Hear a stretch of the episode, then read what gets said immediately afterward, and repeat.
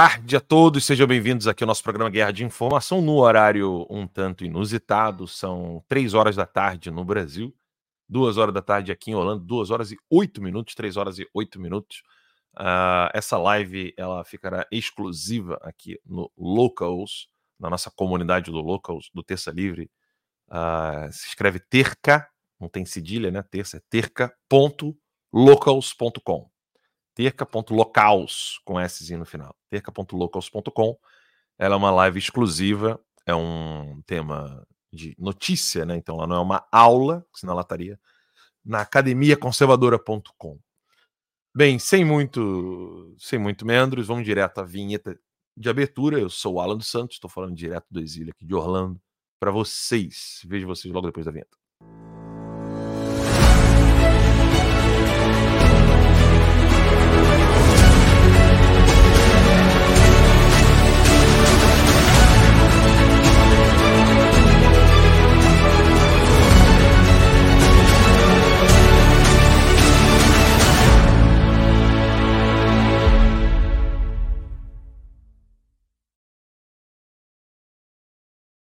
Muito bem, boa tarde, pessoal. Nós estamos iniciando o nosso, o nosso, programa Guerra de Informação no horário inusitado, mas vocês que podem assistir depois aqui no Locals e no Rumble.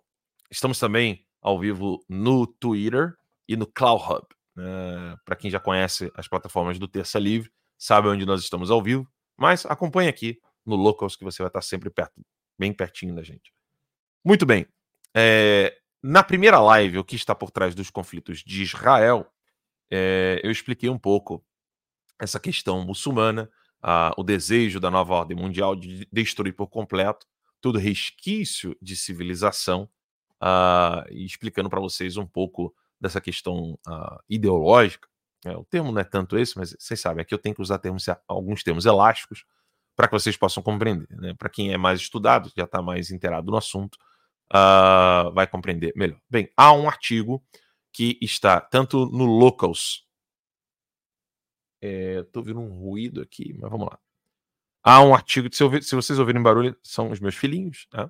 Há um artigo no Locals e na comunidade do, do Terça Livre, uh, no Locals e no Academia Conservadora. Há um artigo onde, de, onde eu escrevi a criação do Estado de Israel. É uma coisa que poucas pessoas sabem como que se deu isso, eu vou abrir aqui o link da Academia Conservadora, porque esse link está. Ele, ele, graficamente ele, ele, é mais bonito, né? ajuda bastante. E nesse link dá para ver bem, uh, nesse, nesse artigo que eu escrevi, eu coloquei um texto do professor Olavo no final, ele mata a pau. Né? É, toda e qualquer dúvida de alguns setores, alguns grupos que usam uh, o, o fato de que o Estado de Israel, e não confundam judeus com o Estado de Israel, tá? Ah, da mesma maneira que você tem o Estado do Vaticano e você tem católicos, melquitas, maronitas, enfim, não, não é a mesma coisa, né? embora juridicamente na Igreja Católica uh, você tem ali o, o quase que uma, uma uma união entre a existência da igreja e o Estado do Vaticano. Mas o Estado de Israel é uma coisa completamente distinta. E por que, que eu digo isso? Eu quero que vocês compreendam uh, nesse preâmbulo do artigo, que eu vou mostrar aqui agora para vocês, que está no Academia Conservadora e no Locals. Vamos ver se aqui vai ficar bem legal para que vocês possam acompanhar o texto. Vou lá. A criação do Estado de Israel. É um texto só para iniciar vocês nesse estudo. Né? Uh, embora o Estado de Israel seja uma nação judaica, a região que agora está dentro de suas fronteiras possui uma história longa e rica que remonta a tempos bíblicos. A área, faz parte, a área fez parte do Império Romano e posteriormente do Império Bizantino, e antes de cair sob o controle do Califado Islâmico, nascente no século VII uh, ah, depois de Cristo.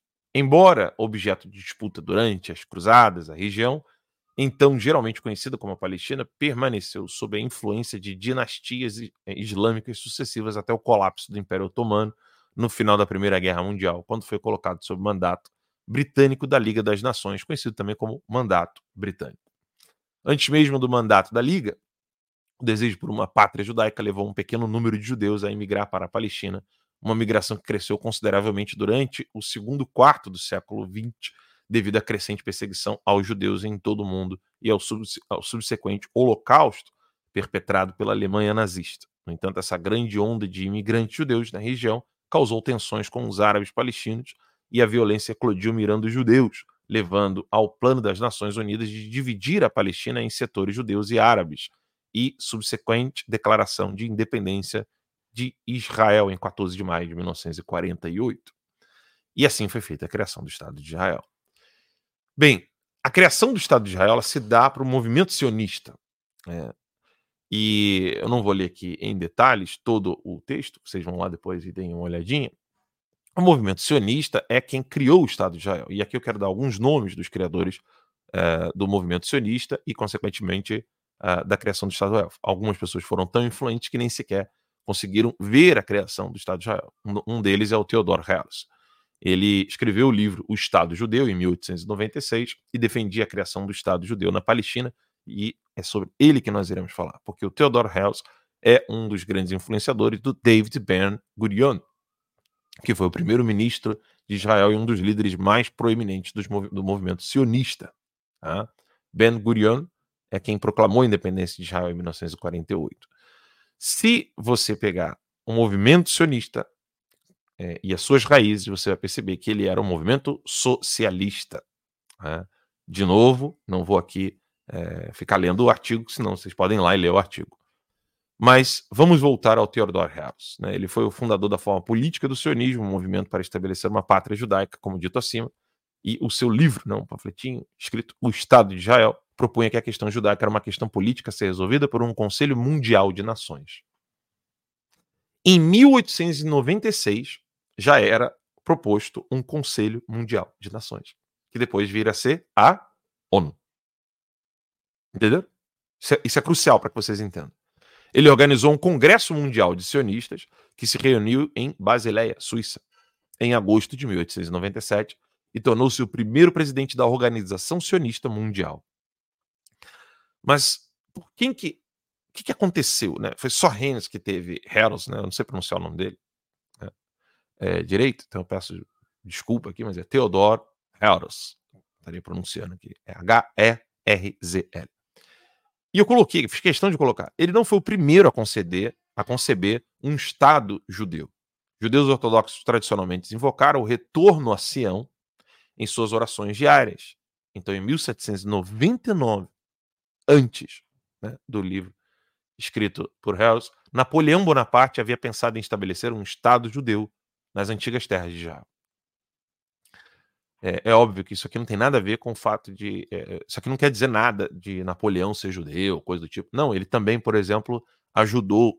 Napoleão Bonaparte ajudou a proteger o mosteiro de Belém, por exemplo.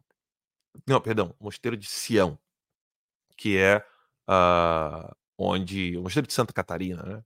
Ele colocou muros ali para proteger aquele mosteiro. Napoleão sabia muito bem é, como fazer isso dentro do, da sua ditadura lá, para você poder acalmar os ânimos e conseguir angariar apoio. O, o estadista inglês Benjamin Disraeli, judeu, havia escrito um romance sionista, Tancredo.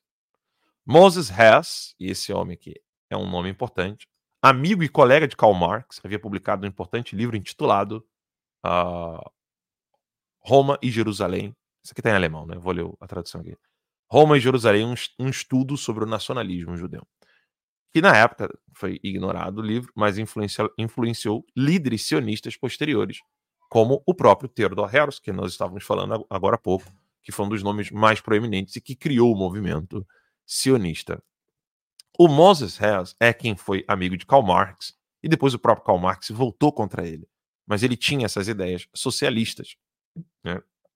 Ele era uh, escreveu num jornal que depois o Karl Marx foi trabalhar também para aquele jornal, e tudo está lá no artigo, em Paris, né? E o que mais importa no, no artigo, além do dado histórico, e aqui eu vou dar tchau para a galera do Instagram, né? Bye bye, Instagram. Vamos continuar aqui no Locals. Vejo vocês lá no Locals. É... O que mais importa agora, nesse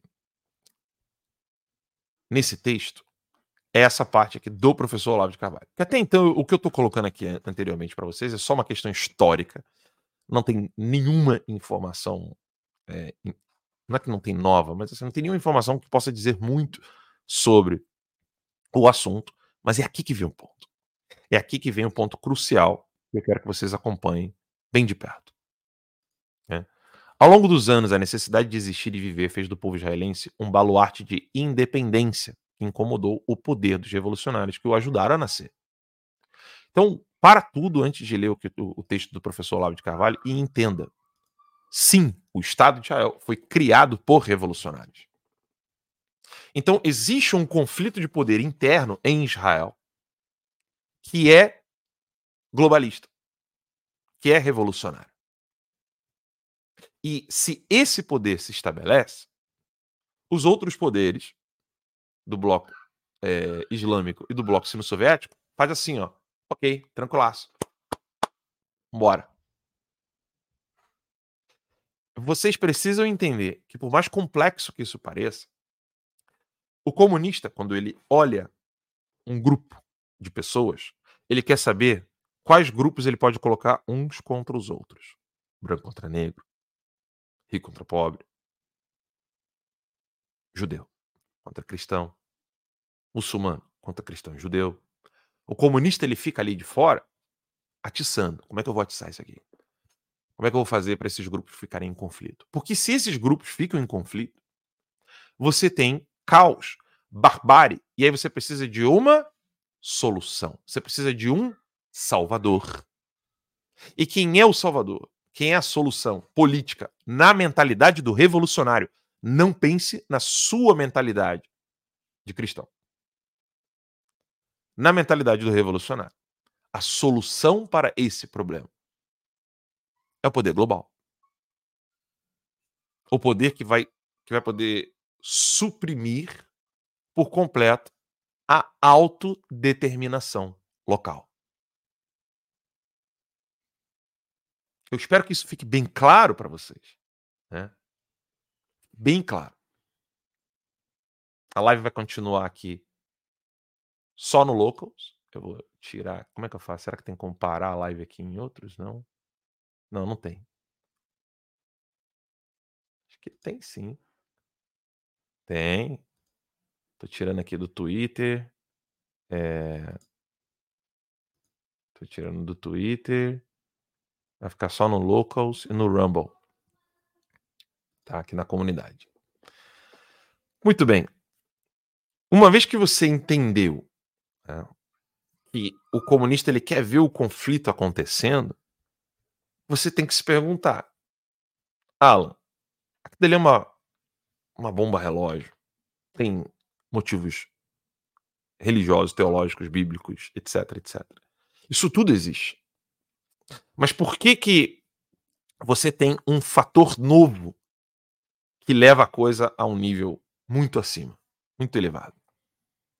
Como é que se dá esse fator novo e acaba mudando todo o cenário? Bem, o primeiro fator novo, e é por isso que eu deixei só no Locals, é isso aqui que você não vai ver em lugar nenhum. Acompanha comigo. In June of 1967, the fast and decisive Six-Day War in the Middle East came to an abrupt end.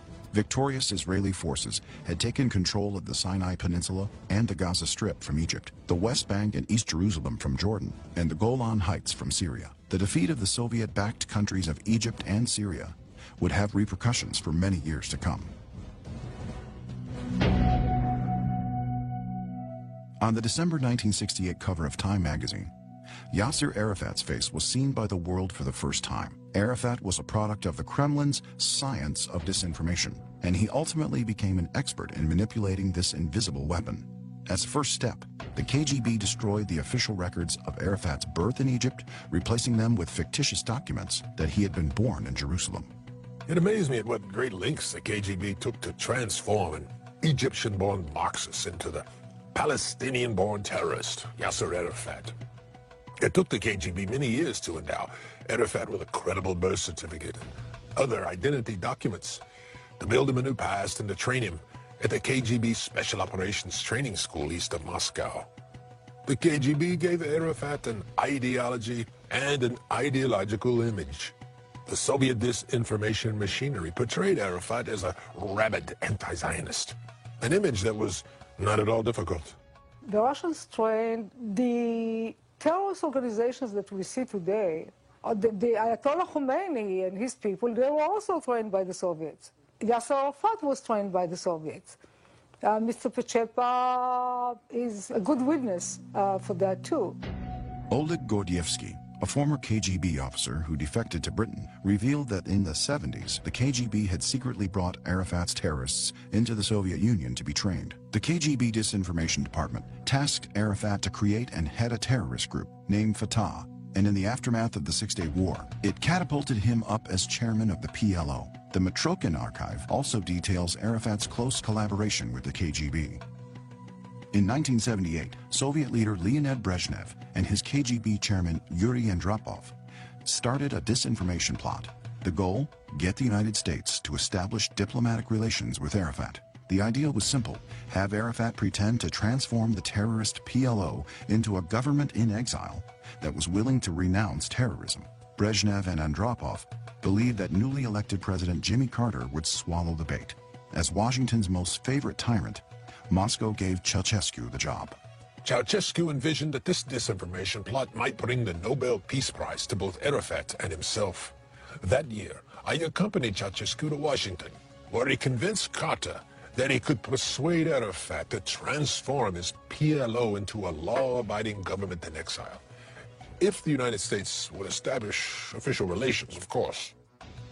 In 1994, Arafat was awarded the Nobel Peace Prize.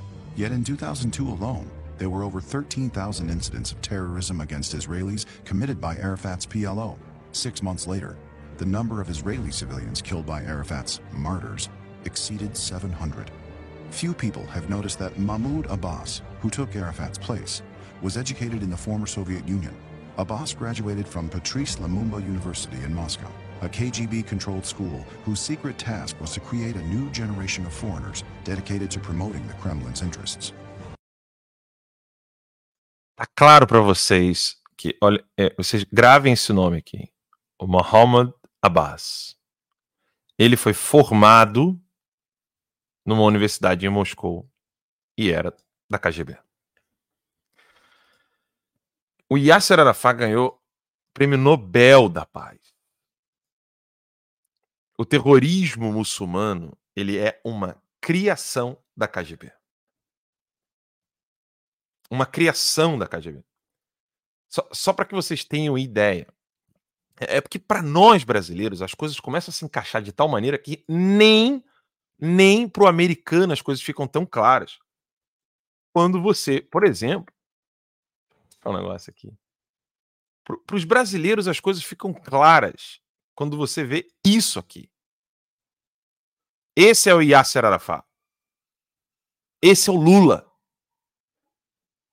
Para o brasileiro é, não é tão difícil compreender o que de fato é o terrorismo islâmico. Como que isso se dá?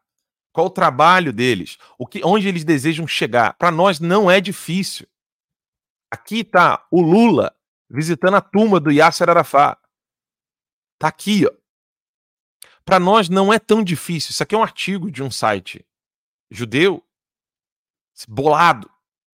Assim, sabe? Eu vou falar em linguagem bem popular, não. Puto da vida. Cara, que absurdo. Tá aqui. Jerusalem Post. Para nós brasileiros, não é tão difícil compreender essas conexões, o trabalho que eles fazem, o objetivo deles, onde eles querem chegar. E aí agora você vai ao fim desse artigo que eu escrevi, que eu coloquei, que na verdade não é nenhum artigo, eu só fiz um, uma coletânea de dados históricos precisos sobre a criação do Estado de Israel como um, um, um Estado socialista, né, porque assim nasceu o sionismo, dentro do movimento socialista, é anterior ao comunista, e é um movimento que gerou o movimento comunista. O socialismo é anterior. Por isso a importância de vocês fazerem a academia conservadora para entender esse processo. Mas vamos lá. Se é um movimento anterior, a pergunta que não quer calar, né? Deixa eu diminuir só um pouco aqui para ficar melhor a leitura para vocês. Vou lá. Aí eu escrevi: ao longo dos anos, a necessidade de existir e viver fez do povo israelense um baluarte da independência. Isso é fato, gente. Eles precisavam existir. Que incomodou o poder dos revolucionários que os ajudaram a nascer. Gente, Israel tem rave. E é um dos maiores promotores de LGBT lá em Israel. Só que a coisa está mudando. Israel, lembre-se que eu falei na, na, primeira live. Se você não assistiu a primeira live, essa aqui vai ficar mais confusa ainda para você. Lembre-se que eu falei na primeira live. Quando Benjamin Netanyahu se aproximou do Trump, do Bolsonaro, não era só um interesse de não, eu só quero só que o teu presidente fique de boa com o meu país, com o meu povo. Não era só isso. Era um desejo de existir. Eu preciso que você, que entenda a necessidade da minha existência, esteja do meu lado, porque nós acreditamos nas mesmas coisas, nós queremos as mesmas coisas. Que é o que aconteceu quando o Netanyahu ficou tão próximo do Bolsonaro. Veja a distância do Netanyahu com relação ao Lula. E ele precisa falar com Biden, que não é o mesmo entusiasmo com o qual ele falava com Trump. E aí, óbvio, você tem grupos tradicionais muitos deles ligado, ligados ao duginismo, né? Alexander Dugin, que é o mentor do, do, do, Putin, do Putin, e sobretudo gente que é membro de Tarika muçulmana. E se você não sabe o que é Tarika muçulmana, aperta um pause na tua cabeça, na tua vida. Uma hora a gente explica isso para você aqui. Vem com, narra com essa narrativa. Não, mas eles nasceram como um Estado socialista.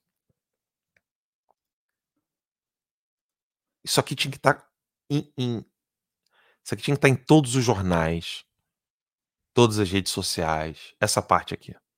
Isso foi escrito em 2010 pelo professor Olavo de Carvalho. Há exatos 13 anos atrás. Muitos estudiosos do poder global, inclusive alguns bem honestos, asseguram que o establishment bancário europeu e anglo-americano tem no Estado de Israel um dos seus principais instrumentos de ação imperialista para a conquista do poder sobre todo o orbe planetário. A hipótese parece razoável à primeira vista, tendo-se em conta a elevada presença de judeus nos altos círculos do globalismo. Mas ela recebe um desmentido cabal e flagrante quando se observa a atuação da mídia internacional nos vários conflitos que envolvem Israel. Afinal, um bilionário ter nascido judeu não faz dele automaticamente um patriota israelense ou um amigo dos demais judeus. Como o sujeito ter nascido americano não faz dele um discípulo fiel dos Founding Fathers. Dizer que todo bilionário judeu ele representa os judeus, é o mesmo que dizer que o, o, o Biden representa a América, gente. É o mesmo que dizer que o Lula representa o Brasil. Continuemos. A mídia é um instrumento supremo de ação das elites globalistas sobre a opinião pública. Daniel Esselin demonstrou em A Verdadeira História do Grupo Bilderberg que hoje em dia a grande mídia da Europa e dos Estados Unidos está concentrada nas mãos de uns poucos grupos globalistas.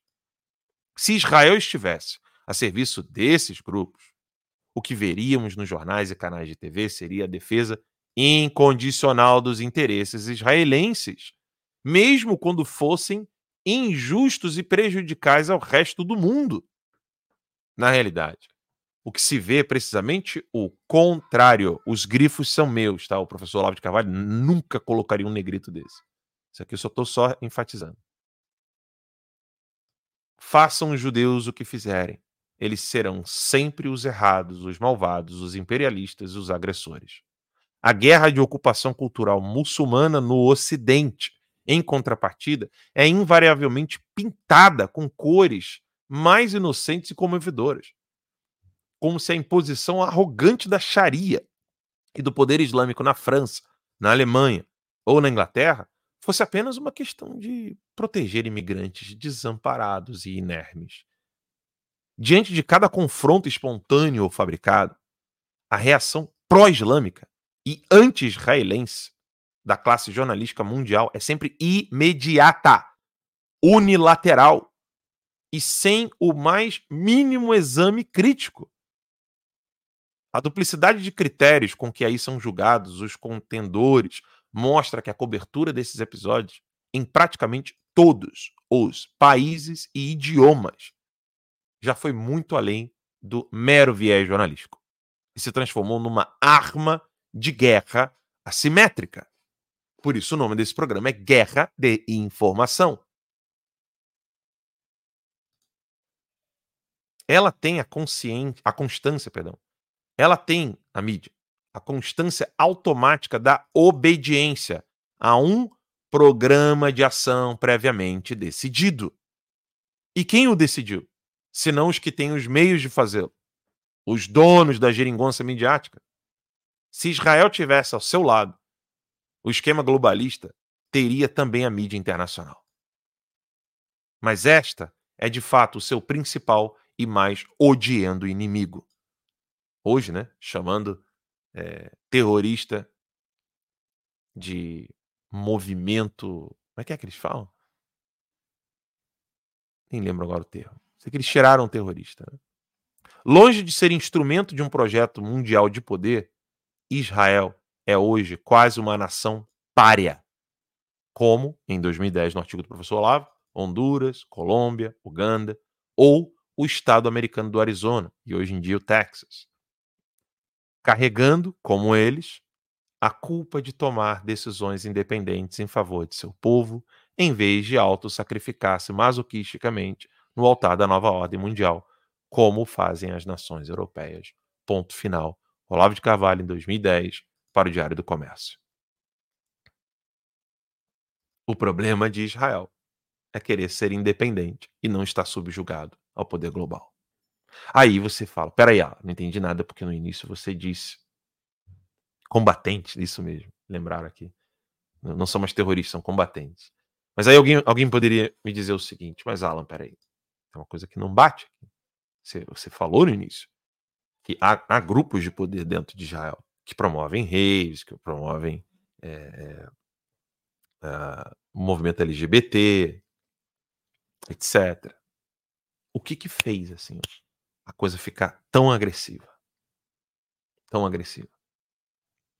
Bem, quem me acompanha sabe que em março desse ano eu falei no artigo, vou pegar aqui o artigo para vocês, o artigo onde mostrava que a solução dada por Netanyahu iria lhe custar caro. E que solução foi essa? Solução contra a tirania judiciária. Foi o que eu mostrei para vocês. Isso aqui causou alvoroço. Porque o artigo está lá no, no Locals e no Notícias Sem Máscara, mas o, o, o do Locals é melhor porque o Notícias Sem Máscara vai ficar desativado. Eles, eles sabem muito bem que se em Israel uma solução como essa ocorre e se espalha, você sabe o que, que ia sobrar para os globalistas? Você imagina se Netanyahu consegue mostrar ao mundo uma solução contra a sanha do autoritarismo judiciário. Está só começando que o Alexandre de Moraes faz no Brasil, que já aconteceu de certo modo nos Estados Unidos, mas não tão agressivo, está começando a se espalhar pelo mundo. Não é mais aquela coisa do usar o judiciário, usar o legislativo. Eles sabem que agora, perdão, executivo e legislativo, usar o executivo, usar o legislativo, eles sabem muito bem que agora dá para usar o judiciário. E uma das coisas que Netanyahu estava conseguindo fazer era cortar e colocar um freio nisso. Então, dois assuntos são de extrema importância nessa live de hoje, que eu não quero que fique longa, para que vocês compreendam. O primeiro de todos, a origem das ações terroristas muçulmanas é uma criação da KGB. Dois, não caia nessa balela de ficar dizendo que Israel faz parte do poder globalista. Porque ele foi criado por sionistas e o movimento sionista é responsável pela criação da ONU, é responsável pelo, pelo grupo dos globalistas, etc. Não caia nessa esparrela. E óbvio, né? É, você encontrar soluções bíblicas, teológicas, aí, você vai encontrar solução bíblica teológica para o conflito de um, de um bêbado na rua. Isso aí é moleza. Mas não mostra a causa material. Que alguém tenha caído, você pode explicar pela gravidade. Mas eu quero entender quem empurrou, como, Estava onde? Estava perto da, do, do, do abismo? Estava perto da, do, do, do, teto, do, do terraço do prédio? Foi levado como até ali? Esse tipo de informação que você precisa para não ficar com respostas genéricas, né? respostas que na verdade não são respostas, não dão solução nenhuma. Isso você só tem aqui. Torne-se um financiador, torne-se um apoiador desse nosso trabalho. Estude, assine academiaconservadora.com. Seja um apoiador, membro da comunidade do Terça Livre no Locals. E vamos levar essa informação para o maior número de pessoas possível. Isso aqui eu não posso colocar em rede social nenhuma. Mas, Ala, você quando a rede social cai, você volta a usar. Sim, mas isso aqui precisa ficar fixo.